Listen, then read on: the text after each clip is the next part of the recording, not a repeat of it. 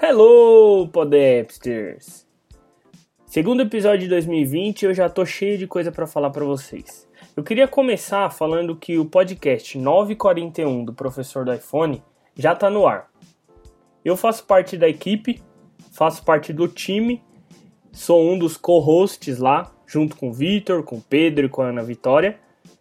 E a gente vai ter um bate-papo lá, um podcast um pouquinho mais longo que o Pod Apps, que vocês estão acostumados Serão vários temas tratados durante os episódios, não vai ser algo focado em alguma coisa só como é aqui. E eu recomendo. É uma troca de ideias, é um bate-papo bem legal lá. E vai ter assunto de hack, rumor, é, privacidade, que eu vou estar tá na frente ali. Então não esquece de se inscrever nesse novo podcast. Adiciona aí no seu feed o link está na descrição já do episódio, você já sabe, né?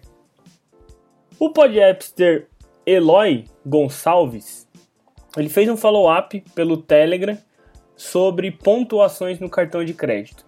Ele disse o seguinte: Uma dica quando quanto ao episódio dos pontos de cartão, gera um boleto para no conta, Inter, etc. e paga no Recarga Pay. As contas de concessionárias de serviços públicos podem ser pagos por meio do AMI e não tem taxa. Então, só precisa tomar cuidado, pois a demora para pois ela demora para processar. Então tem que pagar no, no máximo um dia antes do vencimento. Eu aconselho assim, quando, quando a gente trata de cartão de crédito, a gente pode pagar assim que o cartão virou, porque só vai pagar no outro mês. Então, sei lá, se a conta vai vencer dia 10 e seu cartão virou dia 3, pô, já paga no dia 4. E aí, meu, sucesso, porque você tem sete dias aí para processar, para estornar, para tratar e o caramba, e a conta mesmo você só vai pagar no mês seguinte. Então que isso sirva de atualização para todos vocês. Nós temos aí mais um meio de pagamento, pontuações e cashback. Eu abri o meu AMI aqui e ao clicar em pagamento aparece a seguinte mensagem: Contas que você pode pagar: água, água, gás, luz, internet, telefone fixo, celular, TV a cabo, multas, IPTU, DARF e GRU.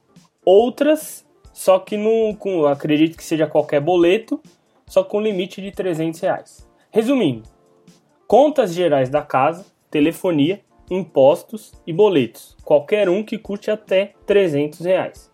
Passou disso, ele não dá nenhuma informação. Eu não sei se ele rejeita o pagamento, se ele paga depois estorna, enfim, não, não sei dizer. Se alguém tiver feito esse teste aí, é, manda aqui como follow-up que eu falo no próximo episódio. Dica importante no rodapé dessa telinha de pagamentos. Se você tiver dinheiro na sua carteira do AMI, é, que é dinheiro de cashback, não dá para usar para pagar os boletos, tá legal? Ele também disse que se interessa bastante por segurança de dados, mas é um mero usuário. Nós batemos um longo papo no, no Telegram, mas eu não, não me considero nada além do que outro usuário. Existe uma paranoia dentro de mim que me faz desconfiar de tudo, tudo e todos. Outro dia, conversando com a minha Player 2, ela disse: E aí, tudo bem com você? Eu falei: Sim, por quê? Aí ela perguntou, ela respondeu: Ué, porque eu quero saber se você tá bem, ué, não posso? Deu para perceber aí um pouco da paranoia, né? Que ela vai longe. Mas se fosse um desconhecido, daria ainda para perguntar: Mas por que você quer saber se eu tô bem? Qual a relevância dessa informação para você? O que, que você quer? O que, que te agrega? O que, que adiciona para você essa informação, se eu tô bem ou se eu não tô.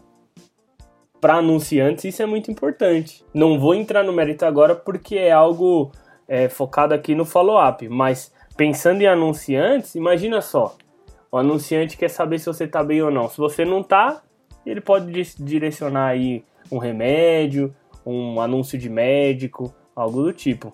Então, mais uma vez, eu vos digo: restrinja toda e qualquer informação sua, pessoal, sensível, confidencial, para o mínimo de pessoas possível, para o menor círculo de pessoas possível, beleza?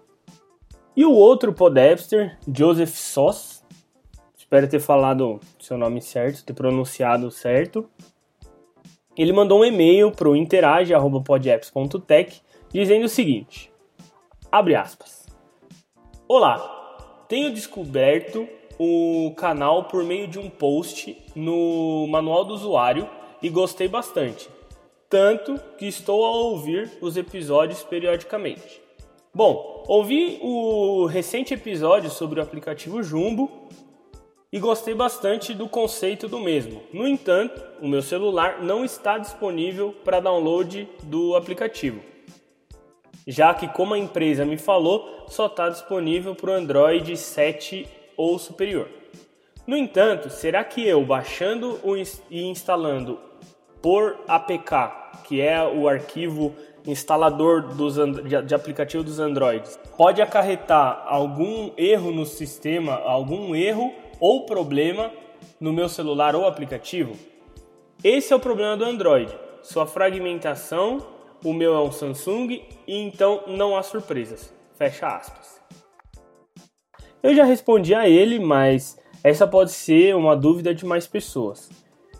Eu costumo responder é, o pessoal fora do, do, dos episódios, assim, bateu, ao invés de eu falar, vou responder no episódio, não sei o que, ou visualize e deixa para responder aqui, eu prefiro responder na hora, porque devido ao, ao período entre um episódio e outro. Esperar às vezes um mês para ouvir uma resposta é sacanagem. Ainda mais agora em 2020 que vai ser mensal. Cara, você me pergunta qual é a cor do céu. Eu vou levar um mês para te responder. Não custa eu te responder lá e fazer um follow-up aqui, porque às vezes outras pessoas estão com a mesma dúvida, só que não tem coragem, não tem é, incentivo, não tem vontade às vezes de ir lá não tem conta no Telegram, vai criar, ou vou ter que abrir um e-mail, mandar um e-mail e tal, ou clicar no link, digitar um e-mail, enfim, são vários fatores. Então, para você que às vezes está acanhado, acha que pode demorar a resposta e tal, não, pode mandar mensagem, um e-mail, o que você sentir que você precisa mandar para mim. Eu vou te responder de imediato e depois, se você me autorizar, eu vou colocar como follow-up aqui. Assim como o Eloy me autorizou falar ele aqui e o Joseph também. Então eu respondi o seguinte para ele: Eu acredito que, primeiramente, não há fragmentação nos celulares por marca, mas o que há é uma vasta personalização. Uma vez que o Android ele é uma plataforma, um sistema operacional aberto, e quem quiser criar o seu sistema operacional, a Motorola, como a Motorola faz, a LG faz, a Samsung faz, é, tem total liberdade para fazer isso. A Samsung ela modificou tanto o Android dela que é, até deu uma de Apple, não permitindo a exclusão de alguns aplicativos que muitos consideram inúteis, ou simplesmente não sentem utilidade naquele aplicativo oferecido e querem utilizar outro. E aí utilizam outro, mas não conseguem deletar o atual. De fato, algo que muitos usuários é, do iOS sofreram por um bom tempo e recentemente a Apple liberou a possibilidade de removermos o do, do, do, do dispositivo, do iPhone, do iPad, sem causar maiores danos, mas ainda não é possível definir outro aplicativo semelhante ao que a gente deletou, que é nativo, como padrão. Então, se você deleta um aplicativo que é padrão, o Notas, por exemplo, um calendário, qualquer um do tipo, o iOS se perde. Então você vai tentar abrir um calendário, ele não sabe, ele não reconhece. É como se não tivesse um programa instalado que reconhecesse aquilo que você está tentando abrir. O que eu também disse é que não haveria prejuízos ao sistema operacional, ao Android dele, caso ele instalasse o arquivo APK no Android. O que poderia acontecer é que o aplicativo, de uma forma geral, poderia não funcionar direito, não abrir ou nem mesmo instalar falando que não é compatível. Mas quanto ao sistema operacional, à funcionalidade do sistema operacional, ele não deveria encontrar grandes problemas ali não. Na verdade, eu acredito que problema nenhum, porque ele não afetaria o funcionamento do sistema operacional. Até porque o Jumbo, ele ele mexe com, de, falando de uma forma bem grosseira aqui, ele mexe com redes sociais. Então você vai instalar no seu, no seu smartphone, iPhone ou Android, e ele não vai usar nada da, do seu celular. Ele vai falar assim, ó, eu preciso verificar aqui as privacidades, as configurações de privacidade do, da sua conta Google. É, você me dá acesso? Sim. Aí você vai lá e faz seu login. Ah, eu quero da sua conta Facebook. Me dá acesso? Sim. Pum, Então, assim, não tem nada relacionado a, a algo que ele vá operar dentro do smartphone para causar algum tipo de dano. Se você não sabe do que eu estou falando, escuta o episódio anterior, que é focado no aplicativo Jumbo. Eu falo tudo é possível, tudo que ele faz. E é o assistente virtual, o assistente pessoal de privacidade. Se você não instalou, instale agora. Esse é um aplicativo que eu considero mandatório para quem quer cuidar da privacidade, não ter trabalho para cuidar das privacidades de todas as redes sociais. E para encerrar o e-mail, ele conclui dizendo o seguinte: No Spotify não aceita hiperlink na descrição do episódio, como eu tenho feito desde sempre. Então ele disse que antes os links eles estavam disponíveis quando eu colocava o nome e o link embaixo. Então, por exemplo, aplicativo Jumbo e o link do Jumbo embaixo. Mas agora, como eu coloco o nome como link, tudo fica na forma de texto no Spotify. Então, ao invés de eu colocar aplicativo Jumbo em cima e na linha de baixo o link, eu coloco aplicativo Jumbo já sendo o link. Então, você clica no nome ali, aplicativo Jumbo, e ele já te direciona para baixar esse aplicativo. Como o meu foco é privacidade, eu busco coletar o mínimo de informação possível para que eu possa administrar os dados do PodApps. No caso, eu costumo coletar apenas quantas vezes o PodApps já foi escutado desde quando ele nasceu, lá em setembro de 2018, e quantas vezes cada episódio foi ouvido. Até mesmo para saber se o assunto foi interessante ou não. Às vezes eu estou falando, eu falo de VPN aqui, só cinco pessoas ouviram. Aí eu falo de, do aplicativo Jumbo, 500 pessoas ouviram. Pô, fazer um balanço e falar assim, bom, VPN não é tão interessante, o pessoal não baixou, não quis ouvir, não deu play, algo do tipo. Mas eu deixo a liberdade de cada um escolher a melhor forma ou plataforma para ouvir. Com isso, mandem para mim pelas vias oficiais do PodApps, e-mail, Telegram ou Twitter, que estão na descrição do episódio. E claro, se vocês se sentirem à vontade, por onde vocês têm escutado o PodApps. Com isso, eu avalio o retorno da forma é, inicial do, de, da descrição, colocando lá o nome em cima e o link embaixo, ou continuo usando o nome com o link. Beleza? Então, assim, vou, vou fazer até melhor. Vou colocar no canal do Telegram, lá no, no arroba podapps no Telegram, se vou colocar uma enquete por onde que você escuta o PodApps. Lá a enquete no Telegram ela é anônima. Então eu não vou saber quem está votando. Então você não esquece que eu acabei de falar. Vai lá, corre lá no Telegram e vota lá. Eu não vou, você não vai se identificar, não vou ter como identificar vocês, só vai aparecer lá. Vou colocar qual é o aplicativo que você mais usa. Vou pôr Apple Podcast, Spotify, Pocket Casts, Overcast, vou pôr todos que, eu, que estão disponíveis lá no site podapps.tech para que você possa ouvir. E aí você escolhe lá, marca a opção e baseado na, no resultado que eu tiver ali de quantas pessoas mais escutam, eu vou definir se eu vou voltar para o método anterior ou se eu mantenho do jeito que está agora. Se você não está inscrito no canal no, no, Telegram, aí não tem. Se você não quiser também se inscrever é, no canal no Telegram, Aí não tem outra forma de eu conseguir mensurar por onde você está ouvindo, a não ser me mandando um tweet, é, mandando um e-mail, me chamando diretamente no Telegram. Mas é uma forma que você acaba se identificando. Caso você não queira se identificar, eu vou deixar essa alternativa lá no canal no Telegram. Caso você queira se identificar, tem essas outras formas também. E caso você queira se identificar e votar lá no Telegram também, fica à vontade, não tem problema nenhum. Beleza? Então bora para a pauta. Eu pensei em elaborar uma pauta que não vai ter aplicativo, não vou recomendar um aplicativo porque o tema vai ser, vai ser não, o tema é engenharia social. Engenharia social ele não tem aplicativo, ele só tem educação. Então depende muito de você que está ouvindo se educar. procurar é, entender as maneiras que você pode, pode é, encontrar para garantir a privacidade dos seus dados. E quando eu digo educação, não é que você é mal educado. Educação nada mais é que a instrução, que é você passar para uma outra pessoa conhecimento, coisa que eu tenho buscado fazer desde setembro de 2018 com o PodApps. Então, é, eu vi essa carência nas pessoas de conhecimento dos riscos que tem as, pass, passar as informações hoje em dia para qualquer um. Então, hoje você vai na farmácia, ah, eu quero, sei lá, vou comprar uma nova algina, custa 4 reais. Tudo bem. Cheguei no, no caixa, a moça falou: oh, se você. Qual que é seu CPF para entrar um desconto aqui? Aí sai R$3,50 e você deu o CPF. Poxa, 50 centavos que descontando, né? E seus dados foram para a farmácia.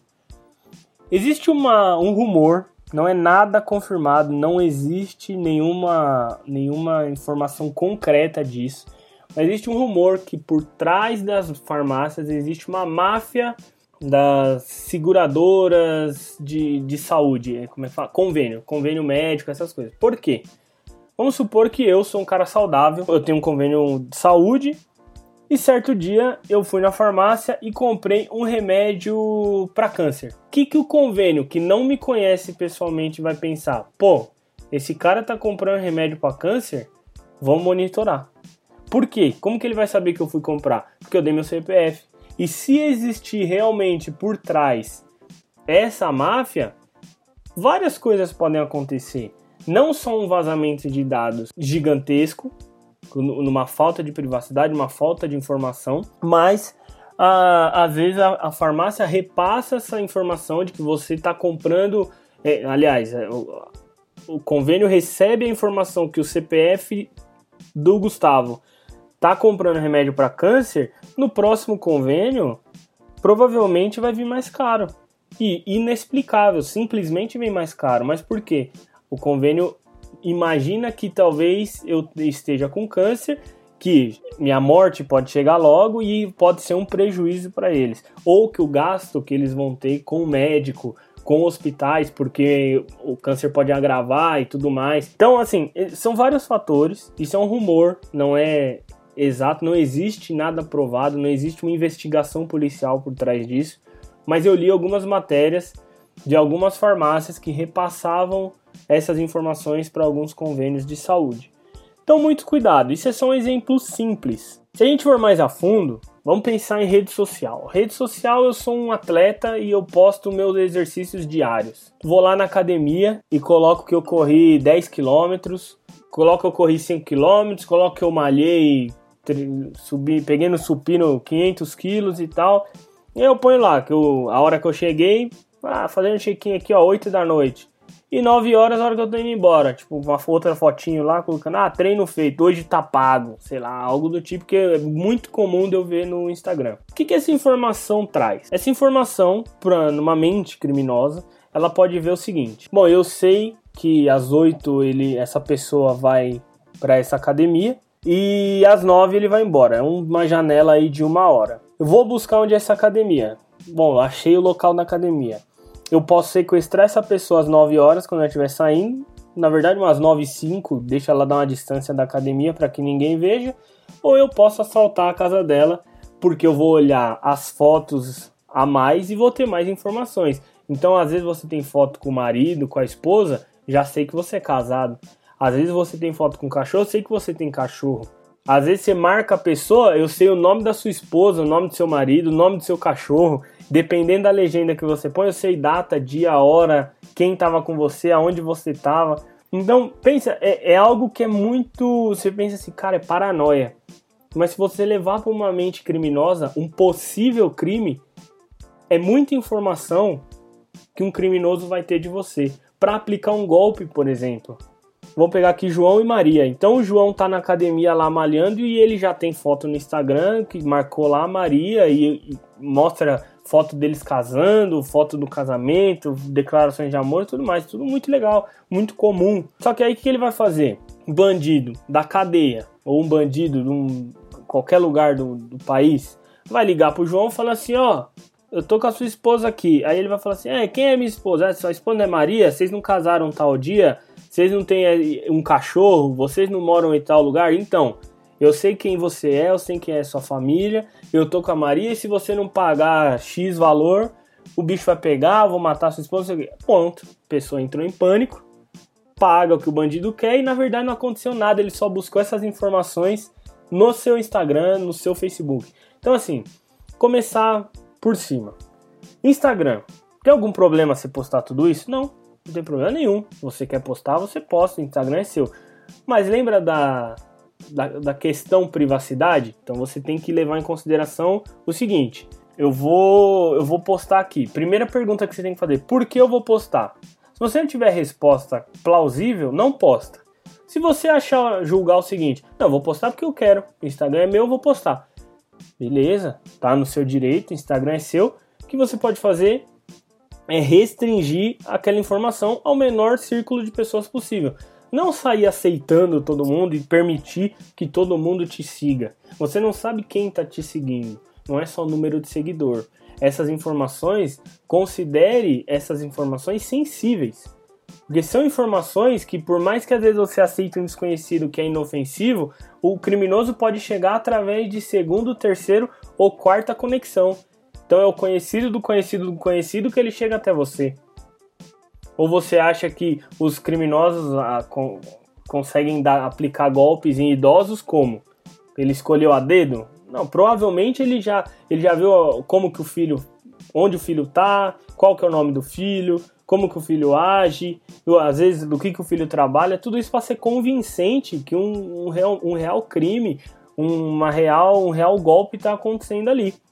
Basicamente, esse tipo de crime, ele é o, a, o que chamamos de engenharia social, que é o cara que vai buscar essas informações aonde você menos espera. Ele consegue aplicar golpes, ele consegue aplicar é, o, o crime dele com sucesso apenas buscando informações que você mesmo deu a ele, sem precisar ir muito mais longe. Imagina uma pessoa que você conheceu na rua, aleatória, assim, a pessoa chega e fala, ah, por favor, que horas são? São meio-dia. Ah, legal, obrigado. Você tá indo pra onde? Ah, tô indo ali pro ponto. Ah, você vai pro ponto? Eu também tô indo pro ponto. E mentira, às vezes o cara só escolheu a vítima. Aí eles vão pro ponto e você vai conversando com ele, a menos que você seja uma pessoa totalmente fechada. Mas você vai conversando com ele, chega no ponto, ah, você mora onde? Eu moro na Zona Leste. Que ônibus você costuma pegar aqui? Ah, ônibus X. Putz, é cheio esse ônibus, então pronto. Vai, já ganhou você na conversa e tal, ele já descobriu onde você mora, qual ônibus você pega. Aí, capaz de você falar qual horário você costuma pegar e tudo mais. Gente, vocês não sabem o quanto de golpe existe dessa maneira. E isso nada mais é que a engenharia social. Às vezes é uma pessoa se passando por outra, às vezes ela pega essas informações. Se o cara é um sequestrador, ele vai buscar aquela, aquele tipo de informação que eu acabei de falar, aonde você estava, quanto tempo você passa, o que você faz. Se você não posta, você é um cara muito reservado, não posta nada no Instagram, mas você tem parentes que tiram foto com você e te marcam. É um risco também eu passo esse risco. Muitas vezes eu falo, não me marca nas fotos e tal. Não tem problema tirar foto, publica lá. Só que o bandido não precisa saber quem eu sou, ele não precisa chegar até mim. Só que assim, imagina só, eu sou casado, eu tenho uma esposa, e aí a pessoa tirou foto comigo e eu falei, ó, não me marca, tá? Ela não me marcou, mas marcou minha esposa. Não adiantou nada.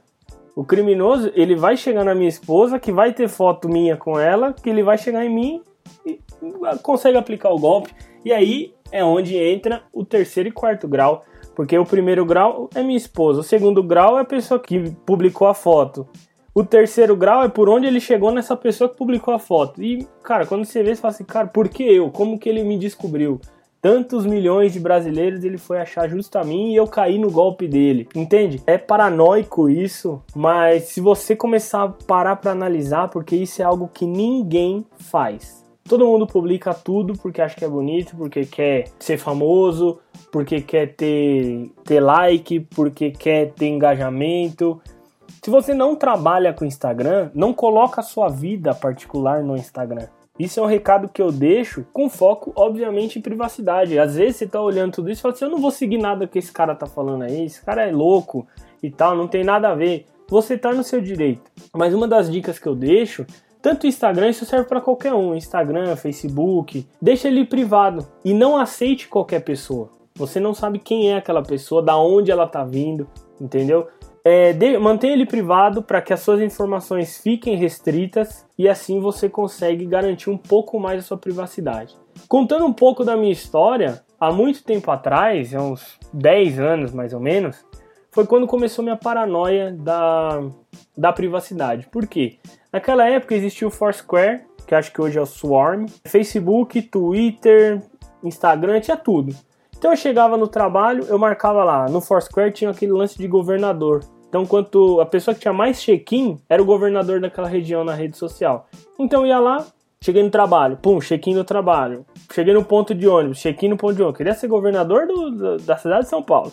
Check-in no ponto de ônibus, check-in no, no, ônibus que eu peguei, check-in quando eu cheguei em casa e tal. Até que um dia uma tia minha chegou e falou assim, numa conversa de família, ah, o Gustavo eu nem preciso perguntar onde ele vai, como que ele onde ele tá e tal, porque eu sei tudo da vida dele. Falei, como você sabe, tia? Não, tá tudo lá na rede social, você publica tudo, tá tudo lá para qualquer um ver. Aí que eu falei, caramba, é verdade, cara, que loucura que eu tô fazendo. E aí foi ali que eu comecei, deletei o Foursquare, deletei a conta, deletei os check-ins, comecei a fazer aquele detox digital. Fui deletando tudo. Em 2015, é, foi quando saiu uma notícia que o Google era pior é, acho que foi Rupert Murdoch que falou. Um cara muito top aí das, das um bilionário da, da publicidade, dono de revista e tudo mais. Ele falou que a Google, ou o Google, é pior que a NSA, que é a Agência Nacional de Segurança dos Estados Unidos.